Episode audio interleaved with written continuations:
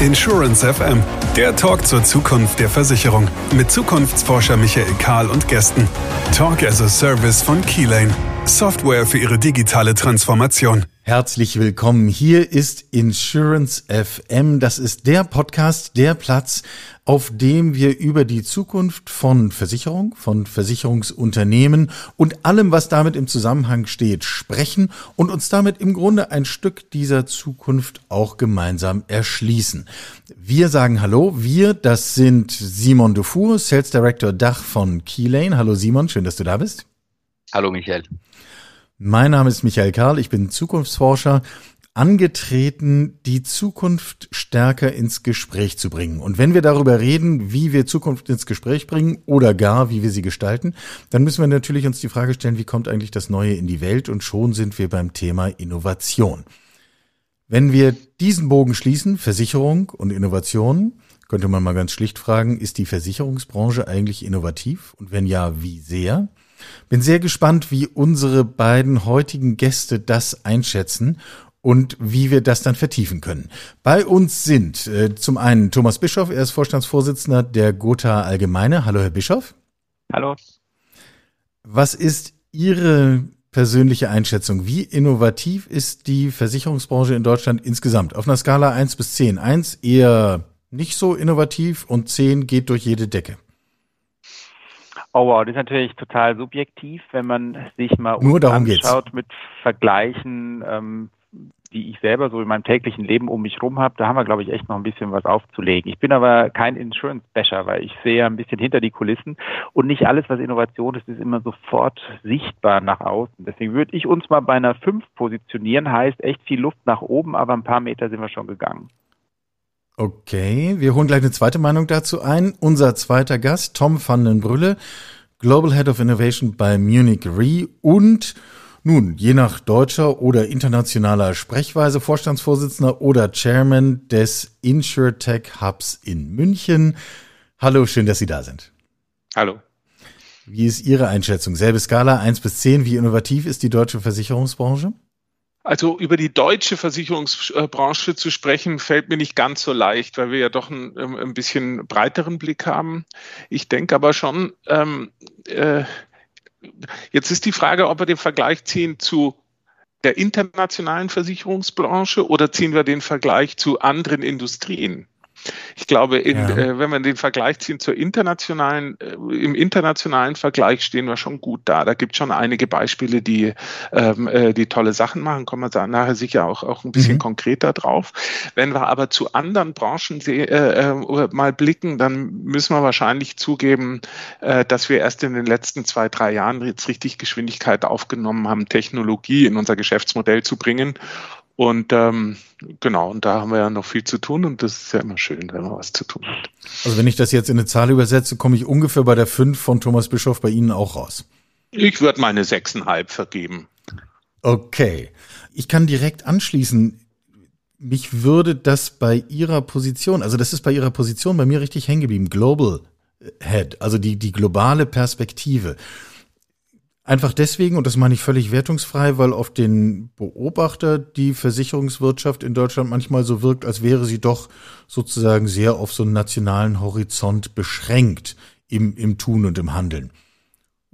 Vielleicht sehen Sie naja, das ganz das anders, wir aber als Rückversicherer natürlich Sondertierchen, ja, das kann ja, man glaube ich so nicht vergleichen. Ja, wir, also die Rückversicherung war schon, also da gab es noch keine Innovation und keine Digitalisierung.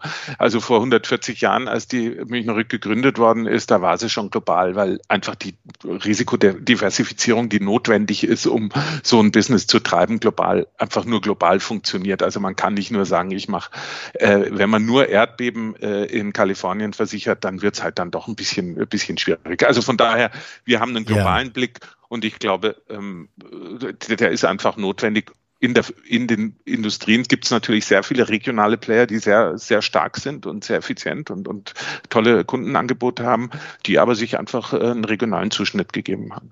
Mhm. Herr Bischof, wie sehen Sie denn das? Geht Ihr Blick, wenn Sie über Entwicklung, Innovation, auch, auch sozusagen die, die anderen fünf Punkte auf der Skala, also die, die noch vor uns liegen, nachdenken? Mhm. Ist das was, wo es sinnvoll ist, vor allem sozusagen auf hiesige Verhältnisse zu gucken, auf hiesige Akteure zu gucken, ähm, auch auf hiesige Maßstäbe und Anregungen? Oder müssten wir eigentlich viel mehr über diesen Tellerrand hinausschauen? Ich glaube, man muss schon über den Tellerrand hinausschauen. Zum einen sind die Dinge, die andere machen, egal ob es jetzt im eigenen Land sind oder in einem anderen Land, ob sie in der eigenen Branche sind oder in einer anderen Branche, das sind immer gute Allegorien und die helfen einem, den eigenen Blick zu weiten. Aber wenn man ganz ehrlich ist, das ist ja schon ein, ein so aus, äh, ausgelutschtes Bonmot, aber das mit den schnelleren Pferden, was man bekommen hätte, wenn man halt einfach die Kunden von Henry Ford gefragt hätte und wo denn dann damals die Innovationen, das zeigt ja auch an ganz vielen Stellen, ähm, dass wir heute eine Glühbirne drin haben und keine noch bessere Kerze, dass es darum geht, über das hinaus zu gucken, was aktuell sichtbar ist. Und mhm. wenn ich das jetzt mal so nehme, dann komme ich zum Beispiel zu einer Innovation aus unserer Industrie, die vielleicht ganz viele Leute gar nicht als Innovation sehen. Aber wenn ich die Disziplin Risikomanagement nehme, mhm. die wirklich in einem hohen Maße davon lebt, dass man mit Daten anders umgeht und dann daraus Schlüsse zieht und sich anschaut, was noch vor Solvency 2, aber dann auch mit Solvency 2 passiert ist. Und das darf ich durchaus nach München schicken. Da ist ja auch die Munich Re eine der Pioniere an der Stelle dann hat das natürlich ganz viele Sachen gebracht. Es ist jetzt für den Kunden erstmal überhaupt nicht wahrnehmbar, aber ein Ergebnis dieses Risikomanagements war zum Beispiel, dass es überhaupt noch sowas wie eine neue Form der Altersvorsorge gibt, dass man sowas wie Garantien im aktuellen Kapitalmarkt darstellen kann. Also eine Innovation, eine echte Innovation, Dinge zu tun, die es vorher nicht gab, auf eine bestimmte Art und Weise, das gibt es schon immer wieder in unserem, in unserem Feld. Das hat dann auch eine Auswirkung, eine positive Auswirkung auf den Kunden. Cyberversicherung aktuell ist so ein Beispiel. Aber die Quelle, da wo Innovation dann sich erstmal manifestiert, ist in einem anderen Maß abstrakt, als das beispielsweise bei Telefon oder Autos ist. Und deswegen finde ich, brauchen wir wahrscheinlich einen differenzierten Blick darauf und einen, der auch ein bisschen von Güte geprägt ist. Wir sind halt an manchen Stellen nicht so erfahrbar, anfassbar wie bestimmte andere Industrien. Und wir müssen es dann übersetzen in die Welt unserer Kunden. Und das ist die große Leistung. Und ich meine, das ist ja, Tom, wenn ich das richtig verstanden habe, auch ein wesentlicher Teil dessen, was ihr im Lab macht. Also mhm, mhm. klug, kluge Menschen gibt es in der Branche viele, aber die Frage ist, wie, wie schafft man es, Innovation, die passiert, auch wirklich für den Kunden relevant zu machen? Absolut, das ist das eine.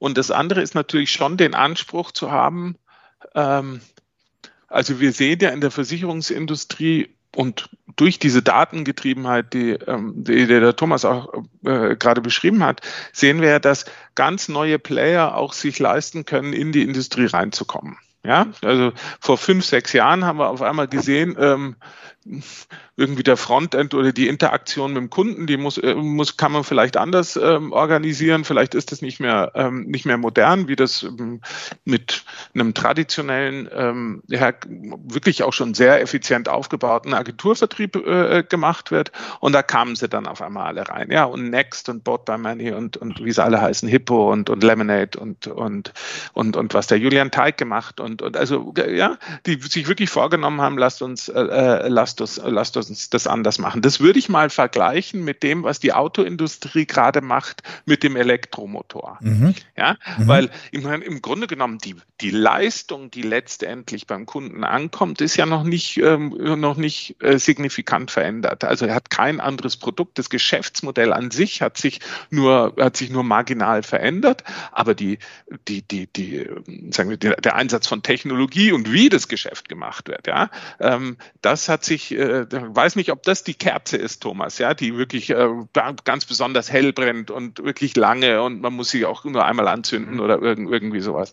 Aber ähm, aber der, äh, sagen wir, die, äh, die Glühbirne ist mhm. dann wirklich, wenn man hingeht und sagt, wir haben, wir nehmen Daten und können so so vorhersehen, wie Abläufe, Produktionsabläufe, ähm, gesundheitliche ähm, äh, äh, Situationen sich entwickeln werden, dass wir, ähm, dass wir Schäden, die ja wirklich keiner will, also weder, also kein Mensch will einen Schaden haben, das ist ja, das ist ja wirklich nervig. Ja, absolut. Ja. Ähm, ähm, auch wenn wir davon leben als, als Industrie, aber das ist ja nicht der Punkt. Ähm, dass man den verhindern kann und sozusagen wirklich ähm, äh, Risiko managen kann, Risiko verhindern kann, Risiko in eine andere, in eine andere Richtung steuern kann. Und da und da sehen wir jetzt so eine zweite Welle der Innovation, finde ich, der Innovation äh, in, in der Versicherungsindustrie, wo schon einige hingehen, ja, also äh, die, die gerade auch im Gesundheits- und Lebensbereich, ja, die den Kunden doch ganz anders unterstützen mit Leistungen, die eigentlich gegen unser ureigenes Geschäft ist. Und das ist ja wirklich Innovation. Wir disruptieren uns da selber. Das ist aber in Ordnung, ja, weil irgendeiner wird es ja eh tun. Also Wobei man ja durchaus diskutieren kann, ob das wirklich gegen unser Geschäft ist. Also damit nehmen Sie mir genau klar, meine Rückfrage aus dem Mund. Also äh, ja, also ich, ich, ich glaube, dass das auf dem, wie soll man sagen, auf den ersten Blick so scheint. Und es ist ja quasi der Abgesang der Autoversicherung. In Zukunft werden selbstfahrende Autos alle Unfälle vermeiden, dann brauche ich auch keine Versicherung mehr. Ähm, mal unabhängig von der Frage, ob ich das Beispiel gut finde oder nicht. Ich glaube, warum Menschen Versicherungen gekauft haben, ist nicht so ein abstraktes Gefühl von Schadenausgleich oder solchen Dingen, sondern tatsächlich immer auch wegen der emotionalen Situation, ich will sicher sein. Und ob der Anbieter jetzt mir das Gefühl der Sicherheit gibt, indem er die Folgen abmildert, oder ob er auch, weil er es eben am besten weiß und kann, und zwar entweder indem er es selber tut oder indem er Netzwerke orchestriert, mir hilft, dieses Risiko von vornherein zu vermeiden, ähm, ist beides am Ende diese Situation, ich will sicher sein. Und ich will es mal wegheben vom Privatkunden, wenn wir uns einen gewerblichen Kunden vorstellen. Die sind ja typischerweise eingebettet in Lieferbeziehungen. Also ich mag ja im Rahmen einer Betriebsunterbrechungsversicherung einen gewissen Teil des Ausfalls abfangen können. Aber der Ausfall eines Betriebs von einem Jahr, den kann ich ausgleichen, die Kundenbeziehungen sind trotzdem weg. Mhm. Und deswegen geht es viel mehr um die Dienstleistung Risikomanagement.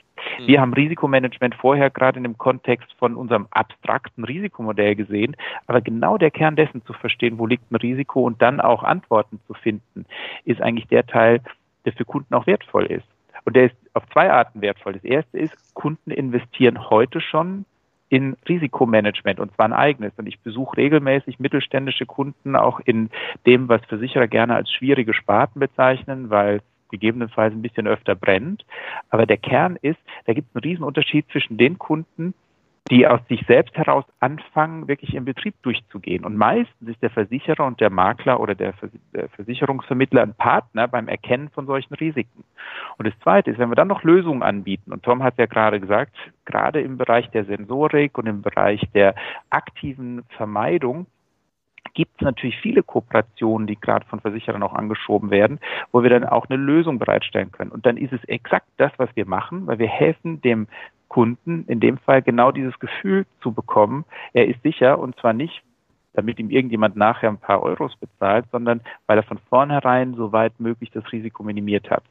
Und das ist, so würde ich es definieren, Tom, das ureigenste Prinzip, mit dem wir arbeiten. Wir geben den Leuten die Sicherheit, dass die sich konzentrieren können auf den wesentlichen Teil entweder ihres Lebens oder ihres Geschäfts. Also da, da stimme ich total zu. Was ich eine Sache möchte ich ergänzen, weil die oft vergessen wird. Also durch die, die Digitalisieren und datengetriebene, also überhaupt Produktionsumstände, die wir jetzt haben. Ja? Also ich meine, wir produzieren ja wirklich äh, fundamental unter Industrie 4.0 fundamental anders, als wir das vor 20 Jahren getan haben. Da entstehen ja auch neue Risiken. Also irgendjemand, weil wenn der Algorithmus nicht passt, ja, dann kann das schöne autonome Fahren, ähm, äh, das, dann ist das eine, ähm, äh, dann ist das eine Fata Morgana, die natürlich äh, und das ist vollkommen unerheblich, was der Versicherer dabei macht. Da fahren einfach Hunderte von Leuten gegen die Ampel. Das ist ja, das ist ja nicht schön, das will ja keiner haben. Ja, das heißt, aber trotzdem haben wir in unterschiedlichsten Prozesse, Prozessen natürlich eine Industrie, die zunehmend darauf aufgebaut ist, dass ähm, die Interaktion von Daten und auch der Einsatz von künstlicher Intelligenz funktioniert. Und das haben wir uns zum Beispiel vorgenommen, weil wir, also nicht nur, weil wir das als Geschäftsfeld identifiziert haben, mal gucken, ob das das neue Cyber ist, weiß ich nicht, aber weil wir vor allem auch denken, wenn wir so in Purpose-Dimensionen äh, äh, mal äh, unterwegs sind. Sie haben es in der An Anmoder Anmoderation ja gesagt, ja, ich meine, wo, wo wollen wir denn eigentlich mit der Gesellschaft, also was, was hat das für einen gesellschaftlichen Wert? Ja, das können nur Versicherer. Also wirklich einen Algorithmus äh, versichern, einen Algorithmus. Und dann kann man weiterdenken. Dann kann man sagen, will ich den vielleicht zertifizieren oder will ich den irgendwie vorher anschauen? Vielleicht braucht er gar nicht versichert werden oder sowas, ja. Und dann ist man in, auf einmal in Bereichen drin, wo auch ähm, die klassischerweise anderen, ähm, äh, dem TÜV oder DEKRA oder, oder äh, Technical Inspection and Control äh, Unternehmen zuge, zugewiesen werden. Und dann kann man ja mal auch als Versicherer, Versicherungsindustrie langsam mal wieder die, das, die Kinnlade und die Nase hochnehmen und sagen, naja, ähm, wir können sowas auch ganz gut, jetzt versuchen wir es halt mal. Und das sind zum Beispiel auch Dinge, die wir, ähm, äh, du hast das Lab angesprochen, Thomas, ähm, die wir da mal einfach mal probieren, ja. Ob, mhm. das, äh, ob das was ist, wo wir eigentlich auch einen Mehrwert leisten können. Ähm, alleine nicht, aber mit vielen Partnern und klugen Leuten, die, die uns da unterstützen. Nun gut, wenn man nach vorne schaut. Also wenn ich das kurz sagen darf, Herr Karl, ja. das passiert heute ja schon. Wenn ich mir vorstelle, den normalen Prozess, und das klingt so langweilig für alle Außenstehenden, Underwriting, und dann gibt es eine Besichtigung durch einen ähm, Brandschutzingenieur. Ja, da passiert exakt das. Da geht ein Mensch, der eine ganz spezifische Ausbildung und Kenntnis hat, die meistens deutlich über das hinausgeht, was in dem Betrieb vorhanden ist, und man identifiziert im Prozessablauf des Unternehmens genau die kritischen Punkte. Und äh, jetzt mal, um, um das zu sagen, natürlich kann man da auch externe Sachverständige nehmen, aber häufig stellen wir fest, dass genau der Teil am meisten wertgeschätzt wird von Vertriebspartnern und Kunden, weil da kommt man wirklich als jemand, um dann eine Lösung zu finden. Das ist natürlich dann so, wenn am Ende die Identifikation ist, da muss dann was getan werden, was manchmal auch teuer ist, ist es nicht immer populär. Aber der entscheidende Punkt ist, wir haben heute schon eine Expertise. Die können wir zum Nutzen des Kunden einsteuern. Und deswegen glaube ich, braucht man heute uns schon auch nicht zu verstecken vor vielen anderen. Ich glaube, was wir noch machen müssen, ist noch kundenorientierter vermarkten und natürlich daraus immer wieder neue Lösungen entwickeln. Zu denen kommen wir vielleicht gleich nochmal. Aber Sie haben eben das Stichwort Expertise genannt. Und da wollte ich gerne nochmal rein. Also ich verstehe und kann völlig nachvollziehen Ihr Beispiel. Äh, Sie machen eine Begehung und dann haben wir den spezialisierten äh, Brandschutzexperten und der kann dann einen echten sachlichen Mehrwert leisten. Und das, der leistet auch mehr als oh, es hat jetzt doch gebrannt, hier ist der Scheck. Ähm, genau. Sondern der sorgt dafür, dass es eben gar nicht erst brennt. Ähm, und insofern verändert sich dieser Begriff Risikomanagement ja auch, den wir jetzt ein paar Mal in den Mund genommen haben, ähm, hin von, also her von der Abbildung der Risiken in Ihren Büchern hin zum Management des Risikos auf Kundenseite. Exakt. Ähm, aber wenn ich das jetzt anwende auf die Gedanken, die Herr van der Brülle eben äh, genannt hat, und wir das sozusagen auch ins Digitale heben, das auf Algorithmen anwenden etc., wo nehmen Sie denn diese Expertise her?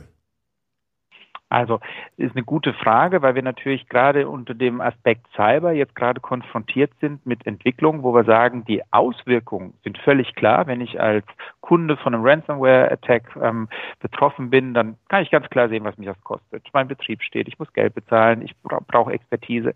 In der in der Situation ist es so, dass wir mit unseren historischen Daten in der Versicherungswelt nichts anfangen können. Und selbst mhm. wenn wir historische Daten hätten, in vier Jahren sind wahrscheinlich die, ähm, die Systeme auch sowieso andere. Also das heißt, bringt die Halbwertszeiten schrumpfen zum nichts. Zuschauen. Genau. Ja. Das heißt, wir, wir, wir müssen schon sagen, das klassische Prinzip, wie Versicherer arbeiten, aus historischen Daten quantitative ähm, Informationen zu extrahieren und die dann zu verarbeiten in Produkte, das funktioniert dann nicht. Gleichwohl kann man natürlich sagen, dass wir mit dem Prinzip, wir identifizieren die Auswirkungen, wir sind in der Lage, eine maximale Schadenhöhe zu ermitteln. Wir sind in der Lage, im Dialog mit dem Kunden dann auch zu identifizieren, wo denn seine größten Schmerzpunkte sind.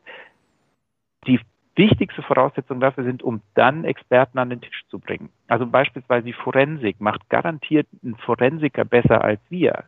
Aber wenn wir wissen, welcher Forensiker der beste ist, dann können wir das natürlich multiplizieren und skalieren. Wir können natürlich einen eigenen Anspruch als Versicherer entwickeln, den, und jetzt nehme ich mal nicht den multinationalen Großkonzern, der vielleicht eine eigene Abteilung hat, ein 50 Mann Betrieb, der aber Weltmarktführer in einer speziellen Nische ist, und davon haben wir unglaublich viele in Deutschland, nicht hat. Und dann liefern wir da wieder natürlich eine Expertise und zwar mittelbar, nämlich die Auswahl, wer ist denn der Beste, mit dem man zusammenarbeiten kann. Und wenn ich das, da spiele ich jetzt hier wieder den Ball zu, Tom, das ist ja auch ein Teil des Erfolgs von euch als Rückversicherer. Ist ja nicht so, dass ihr alles am besten könnt, aber durch die globale Perspektive habt ihr natürlich mit vielen Kontakt und könnt dann auch Vernetzung herstellen. Und dieser Mehrwert, der kommt eben aus der Expertise über die Frage, was muss ich denn wissen und wer weiß es am besten. Und ich glaube, das ist eine sehr, sehr moderne Art zu arbeiten, nämlich in einem Netzwerk. Das, woanders könnte man es dann Ökosystem nennen. Ich vermeide den Begriff ein bisschen, weil der so abgedroschen ist. Aber genau darum geht's. Mhm. Und ich, wir sind da aufgrund der Daten, die wir haben, natürlich auch in einer guten Position, dann beurteilen zu können, wo es funktioniert und nicht und dann entsprechend auch zu optimieren. Das heißt, könnte man Aber sagen, vielleicht. Darf ich da, da, ganz kurz, ja. da ganz kurz ein bisschen noch, noch, noch beipflichten? Sehr Was wir immer vergessen, wenn wir, wenn wir versuchen, neue Sachen zu machen. Naja, die anderen haben es ja auch nicht.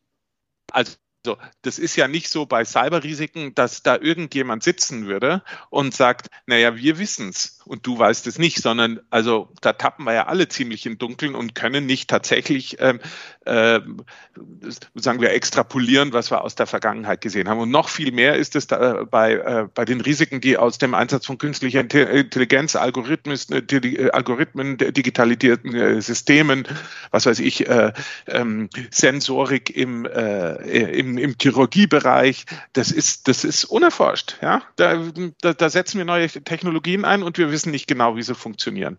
Und da hat die Versicherungsindustrie eines gelernt, glaube ich, in den letzten fünf Jahren, dass sie sich mehr trauen, dass sie mhm. halt von diesem, von diesem, sagen wir, von diesem vorge, sagen wir, vordefinierten Weg auch abgeht und sagt, okay, äh, irgendjemand wird sich drum kümmern müssen, wir kümmern uns auch. Und das, glaube ich, war, also nach meiner Wahrnehmung zumindest, äh, war das, war das bislang äh, so nicht der Fall. Da hat auch der Druck einfach auf die, auf die berühmte Customer Ownership irgendwie ein bisschen geholfen, ja, dass alle gesehen haben, hm, vielleicht müssen wir ein bisschen mehr tun. Aber dass, dass man sich traut. Und das Zweite ist natürlich, und das ist, glaube ich, noch, noch entscheidender, wir haben schon gute Köpfe in der Industrie. Das sind ein paar wahnsinnig intelligente Leute dabei. Ja, und also, und wenn, wenn, wenn wir als Industrie, nicht Munich Re, oder, aber im Insurtech Cup zum Beispiel, ja, wenn man da mal ein paar Leute also, ähm, ähm, an den Tisch bringt und sagt, wie geht ihr mit Risiken um? Was kann da daraus entstehen? Wie würdet ihr priorisieren? Worauf guckt ihr zuerst? Welche Mitigierungsmöglichkeiten gibt es? Das sind wir einfach gut. Das können wir gut. Mhm. Und das, ähm, und dann, und was, und dann kann man es ja halt auch einfach mal machen. Ja, ja, ja. Ich, ich wage meine These und Sie beide sagen, ob Sie dem etwas abgewinnen können oder nicht. Wenn ich Ihren Ausführungen folge, könnte ich formulieren, das, was mal eine Solidargemeinschaft im Risiko, sprich Schaden war, wird in einer transformierten Form zu einer Solidargemeinschaft in Wissen und Lernen. Ich glaube, die Solidargemeinschaft im Risiko wird es immer geben, okay. weil es Risiken gibt, die sind zu groß, um sie als Erwartungswert selbst zu tragen. Der Ausgleich im Kollektiv, noch wichtiger als der Ausgleich in der Zeit, wird immer der Kern bleiben, weil nehmen Sie Spitzenrisiken, nehmen Sie bestimmte Dinge, die wir heute noch nicht absehen können, da, da brauchen Sie das einfach. Also eine Gotha ist nicht lediglich ein Pool von Wissen, das ist sie auch, aber sie ist ein, ein Ort, wo wie ich finde, maximal effizient Wissen und die Risikotragfähigkeit eingesetzt wird, um eben auch wirklich Risiken tragbar zu machen, nicht nur zu vermeiden. Aber das, was Sie sagen, ist natürlich richtig. Bei vielen Dingen geht es auch darum, Wissen zu nutzen, um beim Kunden das Risiko gar nicht erst entstehen zu lassen. Und zwar nicht, um uns überflüssig zu machen, sondern tatsächlich, um uns darauf zu konzentrieren, was wir denn am besten dann können und an welcher Stelle nur noch eine Versicherung möglich ist. Und das sehen Sie in allen Branchen. Also wenn Sie sich die Versicherungsindustrie in der Altersvorsorge anschauen, dann muss man ganz klar sagen, streiten kann man viel, aber Sie finden außerhalb der Versicherungswelt kein lebenslanges Rentensystem gibt natürlich die GRV, aber die ist extrem stark von, ähm, von den Steuern und den Subventionen abhängig. Also da ist es ja nicht nur ein Beitragszahler-Umlageprinzip. Das sehen Sie aber auch in unserer Industrie. Spitzenrisiken in fast jeder Form sind versicherbar und, und sagen wir, die Versicherung ist auch eine Grundlage dafür, dass bestimmte Industriezweige überhaupt betrieben werden. Und mein Eindruck ist, dass wir gar nicht so sehr uns ähm, ähm, einlullen lassen sollen, dass das Einzige, was zählt, irgendwelche modernen Plattformen und Technologie ist. Ich glaube, der, der, dieser Motor, der seit zumindest im Fall der Gotha 201 Jahren uns voranträgt, der ist auch noch in 200 Jahren wichtig. Manche Risiken können Sie nicht auf Null bringen. Und Sie müssen sie, weil sie zu groß sind, für den Einzelnen im Kollektiv ausgleichen. Und dafür sind wir da. Und darauf aufbauend, das ist, ist ähm den kann, kann ich total viel abgewinnen. Und darauf aufbauen nochmal, also die Flut an der A werden wir nicht verhindern. Und wir werden auch nicht den ganzen Leuten da sagen, zieht da weg äh, und wir, wir entvölkern, wir entvölkern äh, das A-Gebiet, allein schon wegen der guten Weine, die da äh, hergestellt werden. Das wäre wär ja mal schade. so, aber was man schon machen kann, ist, ähm, die Region widerstandsfähiger zu gestalten sich überlegen, welche, welche Systeme, welche, welche Systeme greifen denn ineinander. Ja, und das ist natürlich die Risikotragung, klar. Ähm, die wird jetzt auch, die, die greift jetzt auch. Mhm. Ähm, ehrlich gesagt, ähm, dann gibt es ne, ne, ein staatliches System, die greift für meinen Geschmack manchmal zu gut. Also die staatliche glaub, Unterstützung und Regulierung. Die staatliche Unterstützung greift zu gut, weil ich, ich meine, vielleicht lasst uns lieber intelligente Systeme ähm, entwerfen, die ähm, die die, die wichtigsten dieser ähm, äh, dieser Malaisen verhindern oder, oder, oder steuern oder, oder in, in Richtung bringen, als hinterher das, das ganze Zeug, das, die, die, die, den Keller auszupumpen. Das, das erscheint mir irgendwie eine, ein bisschen, bisschen ja, kurzsichtige äh, Sicht darauf zu sein. Aber lasst uns auch Daten nutzen. Und da glaube ich, haben wir, haben wir weiterhin, äh, äh, weiterhin unsere Rolle. Und ob das Geschäftsmodell dann hinterher ist, ähm, ein Resilienzscore zu äh, zu haben. Ja, dass man sagt, also guck mal, du bist bei acht, ja, irgendwie die anderen sind bei zwei. Vielleicht musst du irgendwas tun, um dahin zu kommen. Oder ob man sagt, also du kriegst hier einen Flut-Sleep Easy Cover oder man sagt, also das, wie, die, wie sich das verteilt, ja, das, das muss man dann sehen. Aber die Versicherungsindustrie wird eine Rolle spielen, aber nicht die einzige. Absolut. Ja, also ich übersetze mal für die Zuhörerinnen und Zuhörer, weil, weil wir es ja nur auf Audio haben. Die ganze Zeit sitzt Herr Bischof hier und nickt fleißig zustimmend. Ähm, insofern gebe ich die Frage mal direkt. Ich habe aber auch zustimmend genickt, ja. Also Vorher, ja, auf jeden Fall. Ich will das, äh, will hier kein schiefes Bild erzeugen. Ähm, ja. Herr van den Brüller hat eben den Begriff der intelligenten Lösung gebraucht. Was wäre denn, Herr Bischof, aus, aus Ihrer Sicht, jetzt bleiben wir bei diesem Beispiel an der A, was wäre denn ein intelligentes, noch innovativeres Vorgehen seitens der Versicherungswirtschaft? Wo könnte man da diesen Wert stiften? Also zunächst mal, deswegen haben wir auch genickt, muss man ja wirklich sagen, das ist schon ziemlich gut, was wir da als Versicherungsindustrie jetzt gerade leisten. Erstens in der Absicherung vorher kann man natürlich diskutieren über die Frage, ob 40 Prozent Durchdringung mit Elementarversicherung gut oder schlecht ist. Aber ganz klar, jeder Mensch oder nahezu jeder Mensch, jeder Betrieb in Deutschland, der wollte, hätte Elementarabsicherung haben können. Und es gab mhm. genügend nach 2013 Aktivitäten. Also das heißt, am Ende muss man natürlich auch die Frage stellen, ähm, warum gab es Personen, die da bei dem Wichtigsten, was die haben, nämlich ihrem Betrieb oder ihrem Haus an dieser Ecke gespart haben.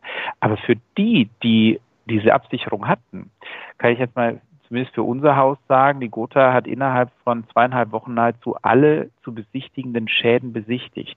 Wir haben jetzt ähm, ungefähr 150 Millionen Hilfen schon ausbezahlt. Also das heißt, in Woche fünf, wie schnell kann man denn noch sein? Also ich glaube, genau den Teil, den wir beisteuern müssen zu so einer, wie Tom sagt, nicht vermeidbaren Katastrophe, den haben wir wirklich unter Beweis gestellt, dass wir dafür, ähm, dass wir dafür nicht nur fit sind, sondern dass es da auch einen absoluten Bedarf für uns als Teil einer, einer Ökonomie gibt. Und da kann ich jetzt mit dem globalen Blick auf Rückversicherer natürlich auch sagen, das gilt im Kleinen, wenn ich das mal so sagen darf, für eine Katastrophe in einem Land, genauso wie große Hurricanes in die die ganze Kontinente ähm, dann heimsuchen.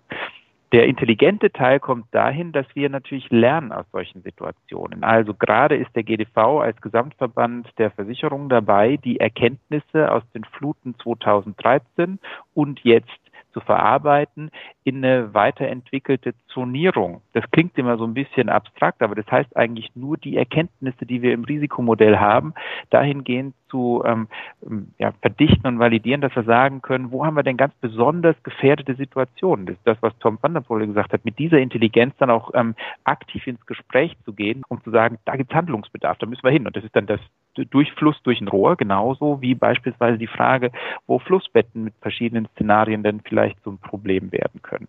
Das Zweite, was intelligent ist, ist natürlich dem Einzelnen, nicht nur in Bezug auf so eine Flut, sondern in Bezug auf die Gesamtheit seiner Risiken auch mal überhaupt aufzuzeigen, wo sein Risiko ist. Ich gehe mal davon aus, dass 60 Prozent der Personen, die keine Elementarabsicherung hatten, nicht sich bewusst dagegen entschieden haben, weil sie gewettet haben gegen die Flut, sondern weil ihnen einfach nicht klar ist, was das bedeuten kann. So, und ich glaube, da haben wir eine Aufgabe als Industrie, die bei uns eben die ähm, Angestellten und selbstständigen Verkäufer wahrnehmen, die hingehen und mit den Kunden sprechen und die natürlich genau solche Risiken auch erklären. Also bei uns beispielsweise kriegen sie kein Angebot, wo elementar nicht drin ist. Das müssen sie explizit abwählen. Und auch da haben wir eine Rolle, die geht halt über das hinaus, ähm, dass wir am Ende bezahlen. Was wir nicht können, ist natürlich eine politische Meinungsbildung ersetzen. Also wenn man ein Neubaugebiet in einem ehemaligen Flussbett eines Flusses ausweist und danach noch besiedelt, dann ist das was, das kann die Versicherung nicht verhindern. Wohlgleich, wir hätten sie versichert. Also da gibt es ein paar Dinge, die, die müssen jenseits der Versicherung gemacht werden. Und müsste ich das nicht eigentlich sozusagen als, ähm, also wenn ich dann in diesem Neubaugebiet ein Häuschen erwerben möchte und ich, Sie geben mir eine Versicherung dafür, ist das nicht im Grunde auch für mich als dann Eigenheimbesitzer ein Zeichen von, na ja, ganz so schlimm wird es schon nicht sein, die Versicherung gibt mir ja gibt mir ja einen Vertrag. Ähm, eigentlich ist hier kein Risiko. Ähm, kann das nicht auch missverstanden werden? Ja, jetzt können Sie natürlich sagen, ähm, ist es wirklich besser, jemanden nicht zu versichern, wenn man ihn versichern kann. Wir haben ja quantitative Modelle, Ausgleich im Kollektiv, wie ich gerade gesagt habe, wir können Risiken tragen. Ihr Haus könnte ja auch brennen. Stimmt. So, Ihr Haus könnte auch brennen, weil Sie ein unvorsichtiger Mensch sind, rauchen und eine Zigarette neben dem Bett haben. Das wissen wir so genau nicht vorher und trotzdem versichern wir sie dagegen.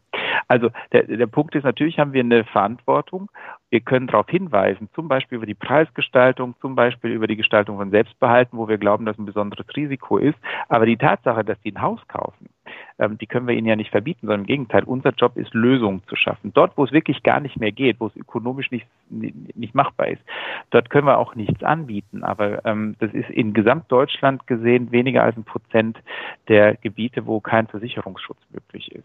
Und da haben wir eher ein politisches Problem als ein versicherungstechnisches Problem. Und ich würde immer wieder die Frage stellen, was heißt intelligent in diesem Kontext? Also wir sind sehr viel bei Flut. Wir haben ja auch ganz viele andere Risiken. Also wir, wir gucken sehr stark als Gotha natürlich nicht nur auf den Privatkundensektor, sondern auf den gewerblichen Mittelstand, auf die, auf die Kunden, die natürlich auch von Risiken ganz besonders betroffen sind. Und da haben wir ganz viele Ansatzpunkte für eine intelligente Lösung und Vernetzung. Also wenn Sie Sensorik nehmen, wenn Sie beispielsweise die Vernetzung innerhalb von globalen Lieferketten nehmen und die Frage, ähm, was Ausfall bedeutet. Das sieht man ja jetzt gerade. Ähm, Ausfall beispielsweise aufgrund von Mangel von Bauteilen. Dann kann man bestimmte andere Bauteile nicht herstellen. Dann werden Autos nicht fertig. Also das sind, das sind so, das sind so Aspekte, da können wir in der individuellen Risikoanalyse mit dem Kunden Risiken aufzeigen, selbst wenn sie nicht versicherbar sind.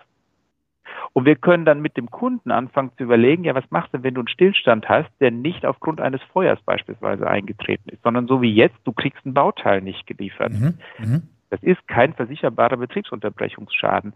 Aber man kann sich trotzdem darauf vorbereiten, indem man beispielsweise die eigene Lagerhaltung nochmal überprüft.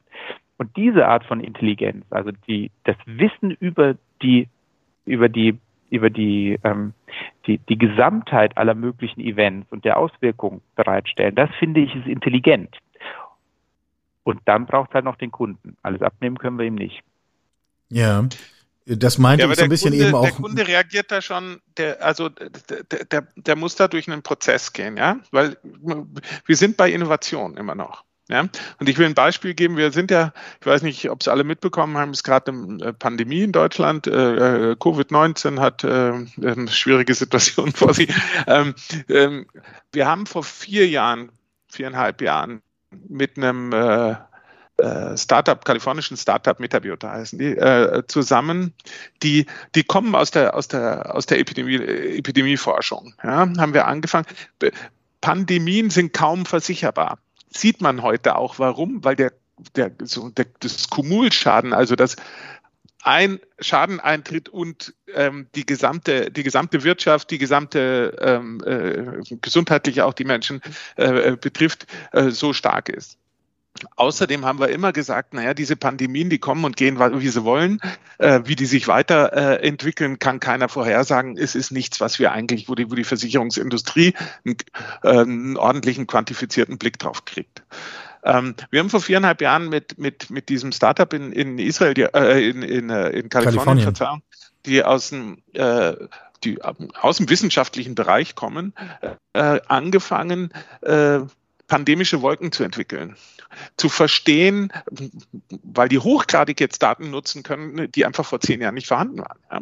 Äh, zu verstehen, wo sind denn eigentlich die Einflussschneisen? Wie kommt eine Pandemie? Wie kommt Covid? Wie kommt SARS von, von äh, Brasilien nach Afrika oder umgekehrt? Was passiert da? Ja?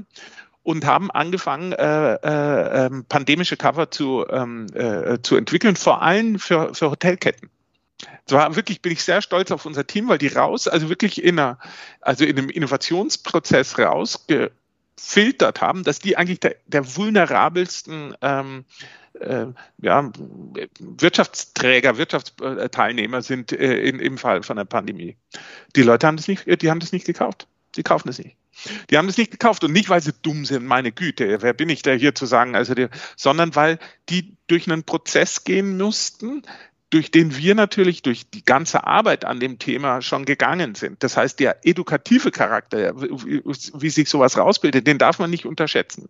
Den haben wir jetzt natürlich in Fast Forward gekriegt. Ja? Also jetzt, jetzt wissen jetzt alle, was ja? sowas auslösen kann. Das ist überhaupt keine Frage. Hätten wir uns an, wirklich anders gewünscht.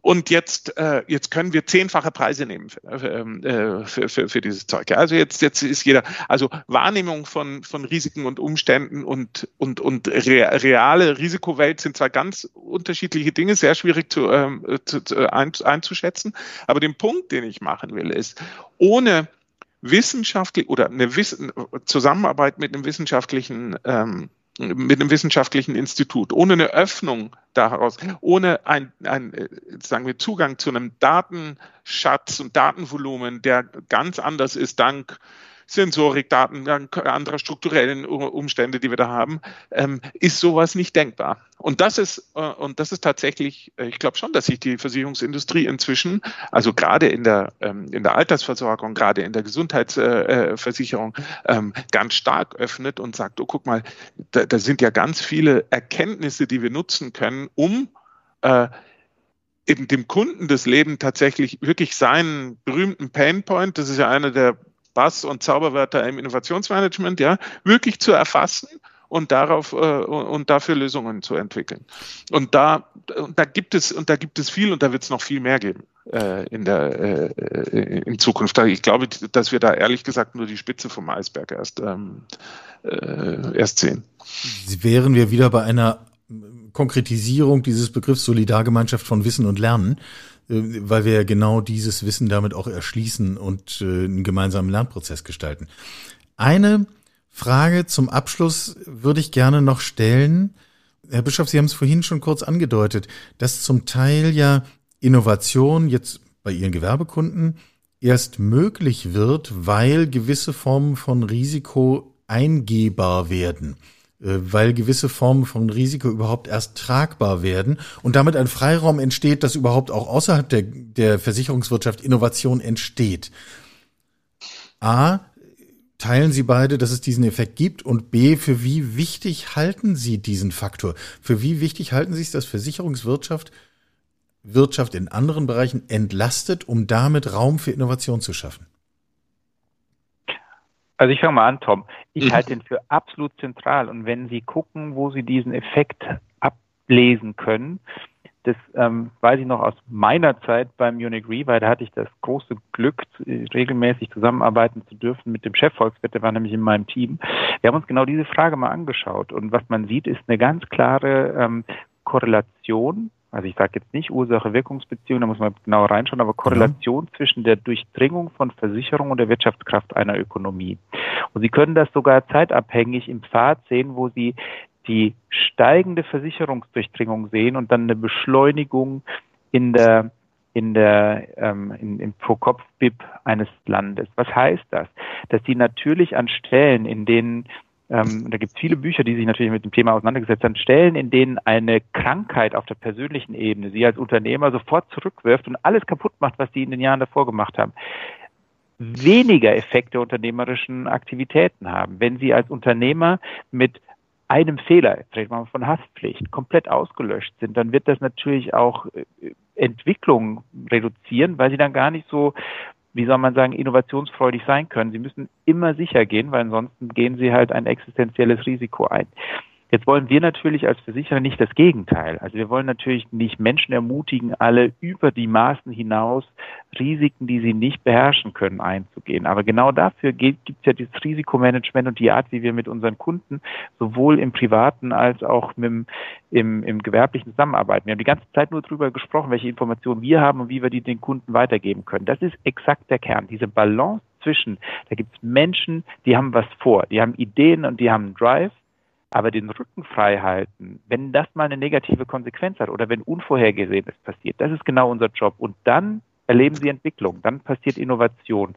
Und das können Sie im Kleinen sehen, im Großen ohne Versicherung, aus meiner Sicht, ist wirkliche Innovation und Fortschritt nicht möglich, weil die Risiken kann keiner alleine tragen.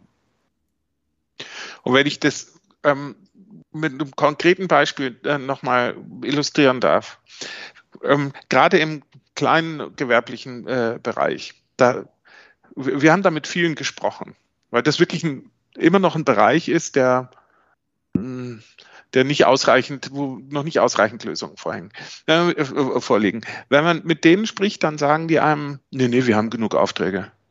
Wir haben auch genug zu tun. Wir haben ein gutes Angebot. Wir haben so, nur wir haben ein Cashflow-Problem.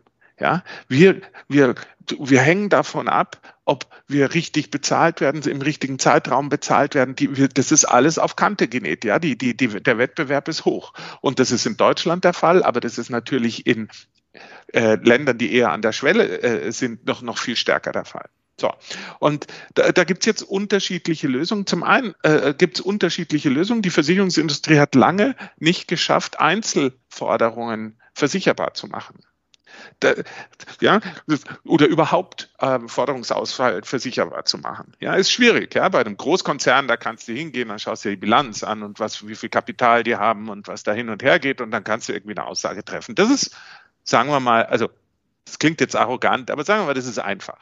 Hm? Aber aber hier das Schmiermittel zu sein, dass die, dass die, dass die, der, der Cash fließt und dass die flüssig sind, diese kleinen und mittleren Unternehmen, die wirklich ja, die, die, die, die ja für unser Zusammenleben so wichtig sind, das ist, ähm, das war bisher unmöglich.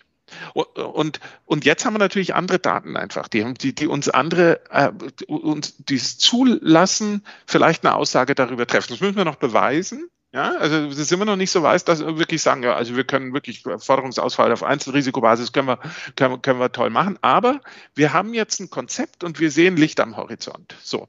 Und, ähm, und ob das dann Factoring ist oder ob das, ähm, ob das ein Darlehen ist oder ob das die Forderungsausfallversicherung ist, das sei mal dahingestellt. Die haben alle ihre Vor- und Nachteile und wahrscheinlich ist es richtig, wie immer, das Zusammenspiel, ein intelligentes Zusammenspiel zu schaffen. Aber äh, aber das ist doch unser Turf. Genau das können wir. Und dann kann man natürlich noch mal eine Textmining-Komponente drüber laufen lassen und sagen, naja, lasst, lasst uns doch mal die 300.000 Websites und ähm, Datenquellen und ähm, News äh, und News Channels, die so gehen, ähm, lasst uns die mal jeden Tag abgrasen, ob über äh, den ähm, äh, zu versichernden, ob da, ob da was drin steht. Ja, geht es ihm besonders gut oder schlecht? Hat er gerade irgendwie, ähm, also so. Und das sind, und das ist das für mich, was intelligente Lösungen sind. Ja, die helfen, also das ist ein Markt, den gibt es heute nicht. Das ist eine, das ist eine Nachfrage, die immer da war und die nicht be, befriedigt werden konnte. Und es ist ein Einsatz von Technologie und von, von neuen Möglichkeiten, um das möglich zu machen. Und wenn wir das hinkriegen, dann können wir als Versicherungsindustrie wieder mal ein bisschen stolz sein und sagen, okay, da haben wir jetzt was weiter, gemacht, damit, ähm, weil, ähm, weil da, da, da sind die Shortcomings, ja, die gehen, da, da gehen jetzt Leute pleite, nur weil, weil der Abnehmer nicht gezahlt hat. Das ist, äh, das ist schade. Das, äh, also das kann man sich als Volkswirtschaft eigentlich sparen. Und da werden wir helfen, das, äh, ähm, ähm genau, das einzusparen und in wertschaffendere Bereiche zu gehen. Und der Gedanke, worauf man stolz sein kann mit Blick auf Innovation, ist ja doch ein positiver. Und mit genau dem wollen wir dann diesen Kreis dieses Gesprächs auch schließen. Formuliert hat ihn Tom van den Brülle, Chairman des InsurTech Hubs in München und Global Head of Innovation bei Munich Re. Zu Gast mit Thomas Bischoff, Vorstandsvorsitzender Gotha Allgemeine bei Simon Dufour und mir, Michael Karl, hier bei Insurance FM. Danke in die Runde für dieses wirklich inspirierende Gespräch. Vielen Dank. Danke, ciao. Insurance FM, der Talk zur Zukunft der Versicherung. Mit Zukunftsforscher Michael Kahl und Gästen. Jeden Monat im Gespräch mit Entscheidern und Treibern der Versicherungswirtschaft. Talk as a Service von Keylane. Software für ihre digitale Transformation.